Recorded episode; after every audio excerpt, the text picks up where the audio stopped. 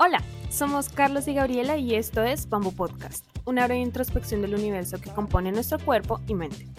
Nos gusta hablar de la travesía humana en entrevistas valiosas con profesionales de diversas áreas, o a través de monólogos introspectivos, o conectando ideas filosóficas en medio de una conversación casual.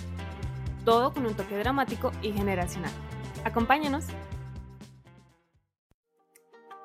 El problema de no encontrarle solución a los conflictos que a veces tenemos en especial en los interpersonales, es que tendemos a repetir las cosas. Y si no lo trabajamos, voy a estar viviendo en un par de meses la misma situación. Por eso elegimos las mismas situaciones, por eso sigo eligiendo el, mismo como eh, forma de pareja, por eso sigo eligiendo el mismo tipo de amistad, por eso sigo eligiendo el mismo tipo de trabajo del que me quejo todo el tiempo, porque no he visto realmente cuál es la razón Hola, somos Carlos y Gabriela y bienvenidos al episodio número uno de Bamboo Podcast. Cada martes subiremos un episodio nuevo que podrán escuchar en Spotify, Amazon Music, Deezer y Google Podcast. Y si les gustan nuestros contenidos, por favor no olviden seguirnos en nuestras redes sociales. Hola, soy Carlos y el tema del episodio de hoy será sobre terapia psicológica. Hoy nos acompaña Talía Álvarez, ella es licenciada en psicología y maestra en clínica psicoanalítica por la Universidad Autónoma de Nuevo León. Eh, a lo largo de su trayectoria profesional, Talía se ha dedicado al estudio de los trastornos o síntomas psicológicos con origen biológico y ha trabajado también en el empoderamiento a mujeres sobrevivientes de violencia doméstica con enfoque comunitario. Eh, además de esto, se ha desempeñado como docente y psicóloga clínica y actualmente es voluntaria en la Fundación Ingenium ABP. Y bueno, sin más preámbulos, bienvenida Talía y gracias por hacer parte. Muchas gracias. A ti, gracias por hacer parte del primer episodio de Bamboo Podcast. Y bueno, Talia, nos gustaría empezar preguntándote mm, qué te llevó a enfocar tu carrera hacia el trabajo comunitario desde la psicología, porque bueno, como ya nos comentaste, ya mencionamos, has trabajado con mujeres sobrevivientes de violencia doméstica y pues actualmente eres voluntaria en, una fundación de salud mental. Entonces, ¿cómo llegaste a tomar la decisión de tomar este enfoque? Bueno, es que eh, cuando nosotros hablamos de situaciones emocionales, muchas de las cosas que pueden ser de ayuda es precisamente los, recursos que podemos tener a nivel comunitario. Por ejemplo, las asociaciones que tenemos a nuestro alcance, eso puede dar ayuda a, por ejemplo, conocer un poco más sobre qué puedo hacer.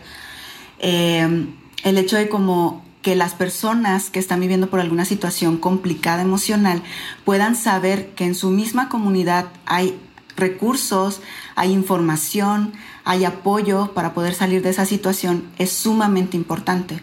Entonces parte del trabajo que se hace a través de lo comunitario es hacer ver a la persona de forma individual que hay mayores recursos si se va no solamente de verlo individual, sino verlo también a más amplio en la cuestión social, en la cuestión de sus recursos cercanos. Es sumamente importante que ellos puedan tener conocimiento de eso para poder tener más recursos eh, para salir adelante. Ok, sí, ese tema del, del, enfoque y del trabajo comunitario es, es, muy importante porque al final es construir una red alrededor de una, de una problemática y de cierta manera a través de la interdisciplina, porque supongo que es, es como verlo desde diferentes perspectivas para llevar como una terapia o un proceso, pues es como, como muy, muy valioso. Y, y eso me lleva como a la, a la pregunta de, por ejemplo, en, en, este trabajo que has desarrollado, ¿cómo le explicaría la, la terapia psicológica a alguien? Que, nunca ha conocido el, trabajo comunitario o que nunca ha asistido a una, a una sesión? Bueno, yo le explicaría como la intención un poco de la terapia psicológica es que puedas conocerte, puedas saber qué situaciones estás viviendo y por qué las estás viviendo de la forma en la que las vives. Y en base a eso, podernos ir planteando posibles soluciones que te lleven a que tú puedas ir teniendo control de ellas pero siempre es empezando desde el origen de saber por qué me está pasando esto, por qué me estoy sintiendo de esa manera. Y eso solo lo vamos a obtener como a través de irnos conociendo, obviamente guiados por un psicólogo, porque a veces creemos como, bueno, yo lo puedo hacer solo. No es tan sencillo, por eso es importante que lo hagas como con alguien acompañándote a través de eso. Sí, y es que hay algo, creo que es un pensamiento muy común que mucha gente tiene y es que es como, ¿por qué iría a terapia si me van a decir cosas que ya sé? ¿no? Pero eh, creo que mi experiencia personal, porque bueno, Carlos y yo los dos hemos estado en terapia, pero pues eh, algo que me pasó muy recientemente es que pues en mi terapia descubrí algo que de alguna manera ya sabía que tenía como un problema pero la terapia como que te muestra lo que ya sabes en una luz diferente con, con, la ayuda del psicólogo, ¿no? O sea, el psicólogo como que brinda una luz a cosas que ya sabes. Eh, y sí, entonces eso de la, del autoconocimiento me parece como algo, algo muy interesante que uno aprende más eh, ya en el proceso de la terapia, ¿no? Eh, sí, y más porque, por ejemplo, a veces cuando lo pensamos desde nosotros mismos, sin una guía, tendemos a caer como a muchas cosas, por ejemplo, a a una crítica, a la culpa, a quedarnos solamente como con la idea de, bueno, ok, ese es mi problema, debería de aceptarlo y seguir, ¿no? Sino ver cuáles son las opciones, porque al final una de las del objetivo de la atención psicológica es encontrar alternativas para yo sentirme mejor no para quitarme la culpa con alguien más, no para como este decir, bueno, sí, así me siento, pero bueno, que los demás se encarguen, sino ver cómo podría yo mejorarlo para poder sentirme yo mejor y poder mejorar mis relaciones interpersonales. Sí, y bueno, ya relacionado con esto, eh, quería preguntarte cómo ¿Por qué ir a terapia? Eh, o sea, también relacionado como una persona que nunca iba a terapia, una persona como alejada del tema. ¿Por qué ir a terapia y cómo romper las creencias que hay alrededor de la terapia psicológica en general? Y acá me refiero no solo a los prejuicios, porque pues existen muchos prejuicios e, y estigmas, pero a la vez eh, mucho desconocimiento y quizás mucha falta de información de, de, las personas que creen que quizás la gente loca, entre comillas, es la única persona, son los únicos que deberían ir a terapia o cosas así, como, sí, o sea, ¿por qué ir a terapia teniendo en cuenta este, este tipo de cosas? Bueno, Digo, porque digo, creo que podría empezar diciendo que a veces la, principal razón por la que no vamos, aunque no tengamos como estos estigmas de solamente es para locos o solamente es para las personas que están muy mal, es saber que ir a terapia no es necesariamente ir cuando yo esté en una situación crítica, sino puede ser ir precisamente para construir relaciones sanas, para yo estar bien conmigo emocionalmente, para aprender un poco más de mí, porque a veces esperamos que los demás nos conozcan mejor que nosotros mismos. Es ir para de alguna forma descubrir en nosotros si a lo mejor no estamos viviendo situaciones que pasamos desapercibidos, porque hay muchas cosas que aprendemos y que creemos que son las esperadas, que así debería de ser nuestra vida, que así como la estamos viviendo, duele, pero pareciera que así es como la debería de vivir. Y, tal vez, y tal vez ir a un proceso como este nos ayudaría precisamente a descubrir cómo es verdaderamente vivir una, una vida sana emocionalmente y no a través de los ojos de alguien más, sino a través de mis propios ojos, el poder decir, esta es la forma en la que me siento bien.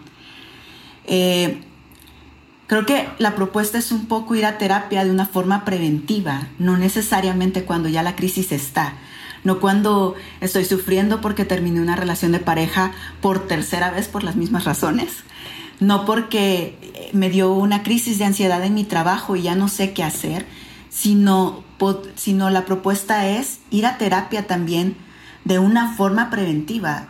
¿Cómo puedo prevenir situaciones que no quiero vivir, pero que no sé porque toda mi vida las he vivido de una misma manera? Y creo que esa podría ser como una razón, prevenir estar en situaciones que duelan, no porque la vida nunca vaya a doler, sino porque puedo aprender a cómo enfrentarlas, a cómo, a cómo lidiar con las crisis de la vida que normalmente suceden, que son esperadas, pero vivirlas de una forma sana, de una forma como buena para nosotros. Creo que esa es la propuesta también, no solo no solo ir cuando ya me duele mucho. Es como, digo, a veces lo, hago referencia como está muchísimo más aceptado ir con el médico, pero también tendemos a ir hasta que me duele algo. Casi nunca vamos a checarnos, a, hacernos un chequeo para ver cómo va nuestro cuerpo.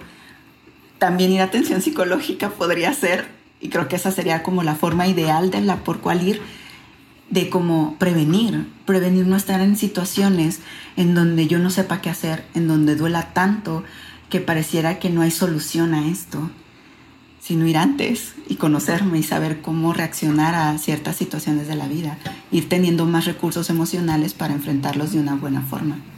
Sí, sí, eso, esa, esa, esa última palabra, la, la, expresión de como herramientas emocionales es muy, es muy poderosa porque al final, pues, pues siento que, que, como Gabriela mencionaba, pues nosotros hemos, ido a terapia en varias ocasiones y, y, pues las circunstancias adversas de la vida pues son inevitables, o sea, llegan, uno quiera o no, y de cierta manera es, es, crear como esta prevención, como esta, esta, esta fortaleza de cierta manera para cuando la, la ciertas cosas en la vida lleguen y, pues uno tenga ciertas herramientas y no simplemente lo barra uno y lo, lo, acabe de cierta manera, sino que pues uno tenga cierta, cierta fortaleza. Entonces esa perspectiva de, de prevención pues finalmente es como, como el, el objetivo, porque pues o sea, la, la pues nada se puede cambiar, finalmente pues no, no, hay, no hay forma, pero sí la forma en cómo se reacciona frente a las, a las circunstancias. Y, como tú mencionabas hace un rato, como bueno, voy a terapia por tercera vez por la misma situación que terminó una ruptura, una relación amorosa, todo eso, eso es muy, muy frecuente. Entonces sí, sí es, como muy, muy valioso eso que mencionas.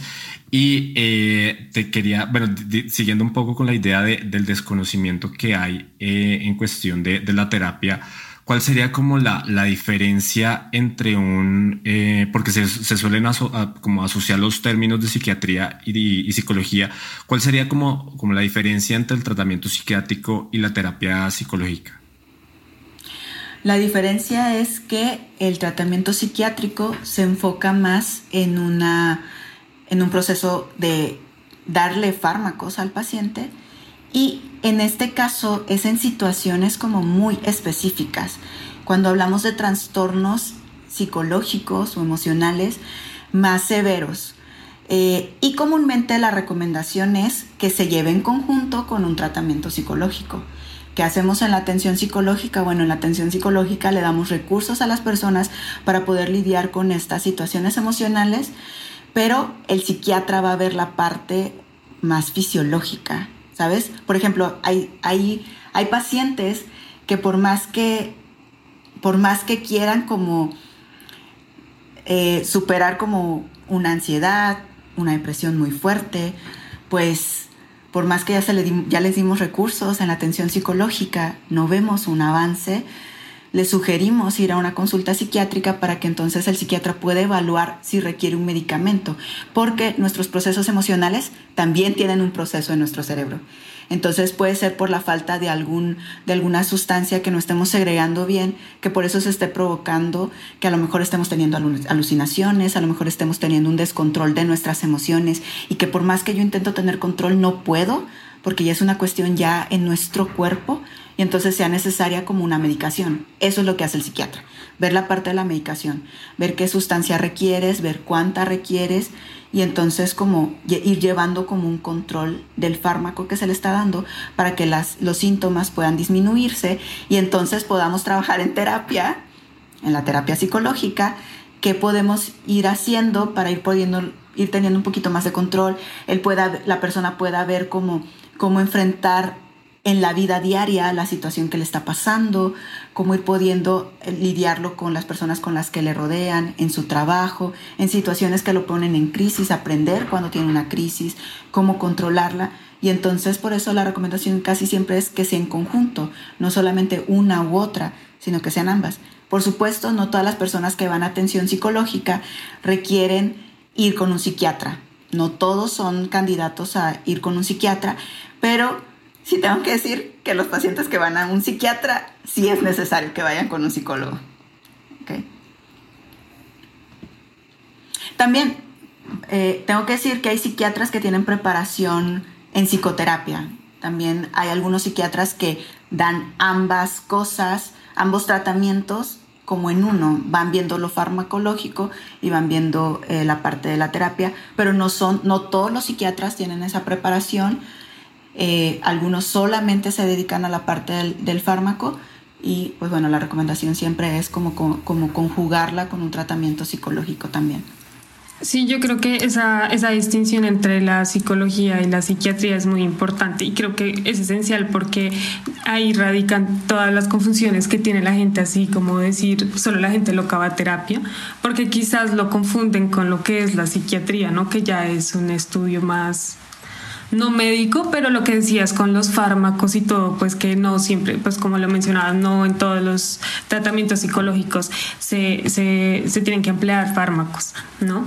Eh, y bueno, ya para conectar un poco con lo que decías antes de, por ejemplo, eh, de que estoy por terapia por tercera vez porque terminé con mi novio o cosas así, eh, porque a veces, por ejemplo, cuando estamos tristes o, deprimidos, lo que sea, preferimos poner canciones como, no sé, Juan Gabriel o rancheras o, canciones tristes, música triste, eh, a realmente buscar algo que nos ayude a estar mejor. O sea, porque al parecer muchas veces preferimos como ese tipo de placebos eh, que nos dan como una satisfacción momentánea, pero pues en el fondo las cosas siguen igual, ¿no? O sea, el problema no se solucionó.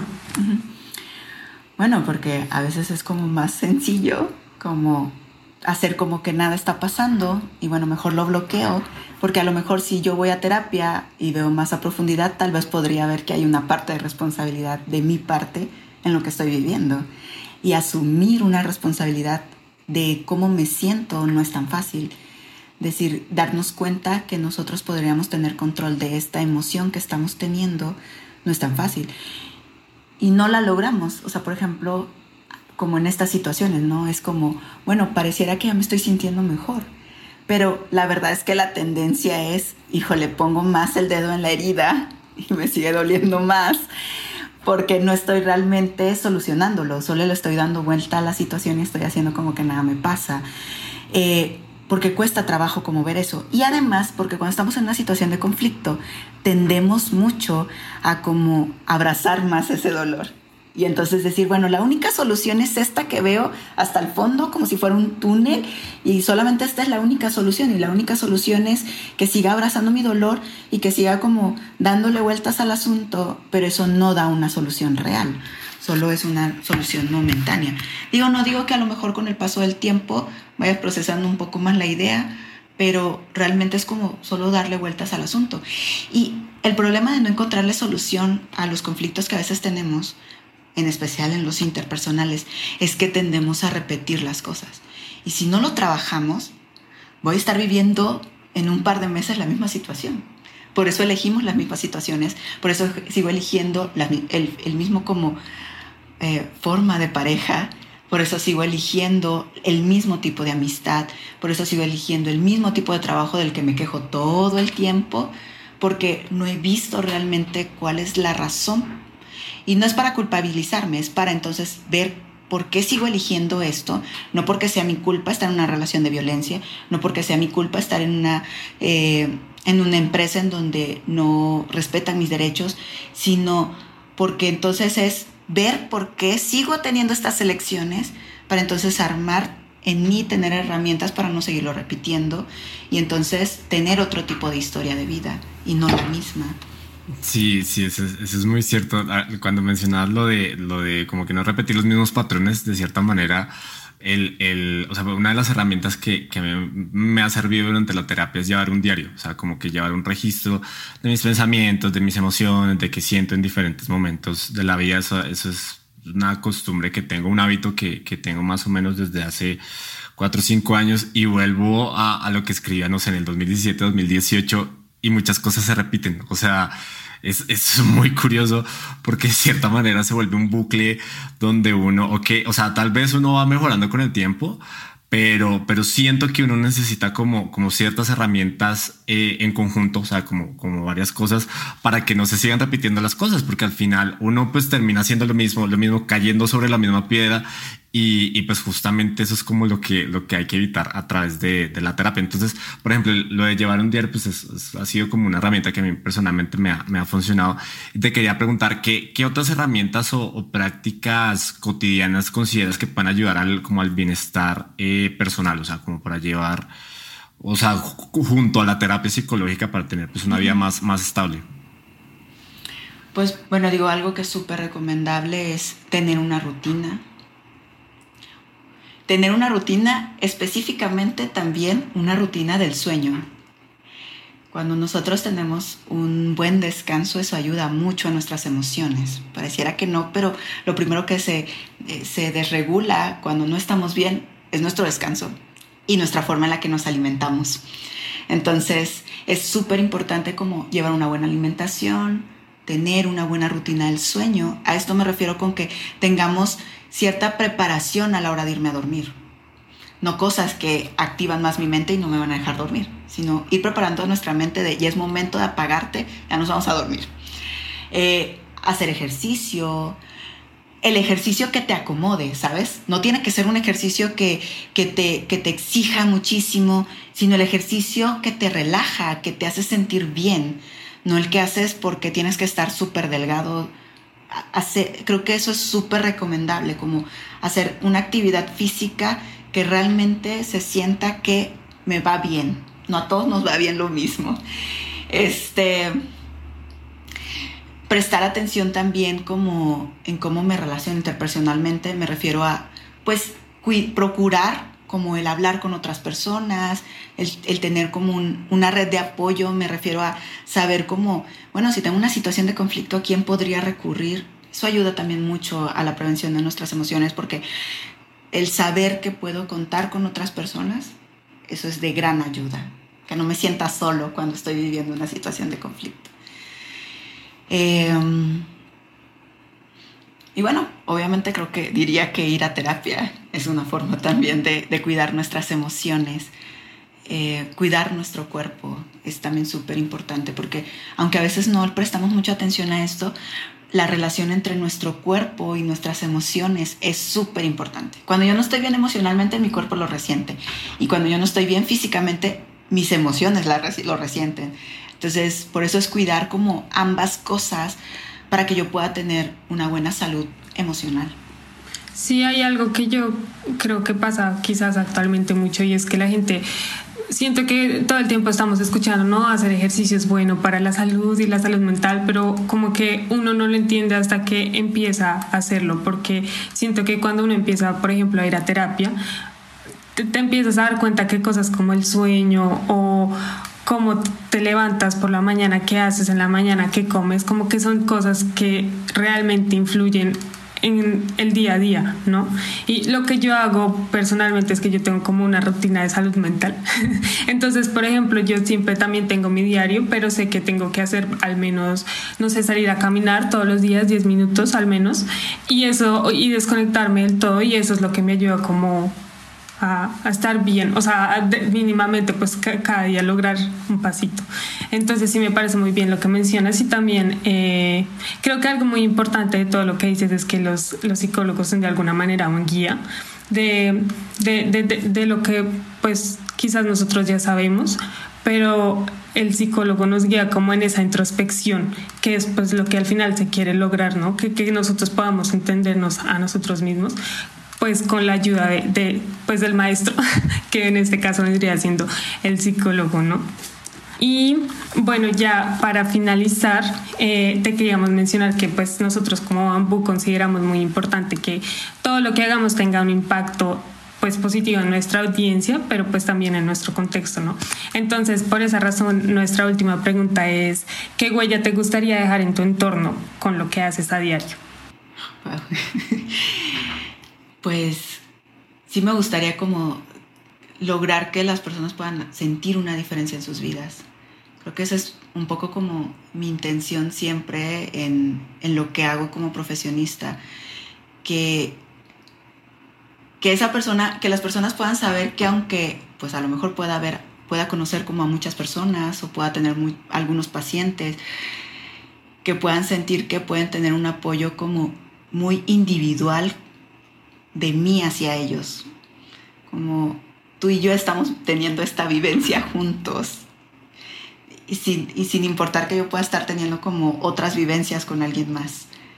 Creo que es eso, que, pueda, que puedan sentir que, que lo que yo comparto con, con, cada una de las personas que, con las que trabajo, puedan sentir que lo que estoy haciendo con ellos es por ellos, no por algo como generalizado. Ok. Perfecto, muy, Muy bien, sí, sí el, objetivo y, lo que queremos lograr con, con este podcast es, es pues difundir este tipo de, de contenidos y, de ideas y de cierta manera eh, pues lograr más empatía y compasión en general, por más cliché que suene, pero pues darle a entender a la gente que hay ciertas herramientas, ciertas personas y ciertos, ciertos conocimientos profesionales que, que pueden llevarlo a uno pues a tener una, una, mejor, una mejor vida y, y, pues se me hace muy noble lo que acabas de, de mencionar. Entonces, bueno, pues ya eso creo que sería lo, lo, último. Talía, pues muchísimas gracias por haber estado con nosotros, por, por tu disposición para responder todas las, las preguntas, por ser nuestra primera invitada en este primer episodio de Bamboo Podcast. Y bueno, de corazón nos alegra mucho haberte tenido con nosotros y hasta una próxima oportunidad. Muchas gracias y fue un gusto también para mí. Muchas gracias Talía y muchas gracias a ustedes por escucharnos, por compartir con nosotros este tiempo y esperamos que hayan disfrutado del episodio número uno de Bamboo Podcast. Nos encontraremos el próximo martes con nuestro segundo episodio sobre meditación y prácticas para estar mejor. Recuerden que pueden escucharnos en cualquier plataforma de podcast, seguirnos en nuestra página de Instagram y nuestra página web y nos vemos a la próxima. Hasta pronto.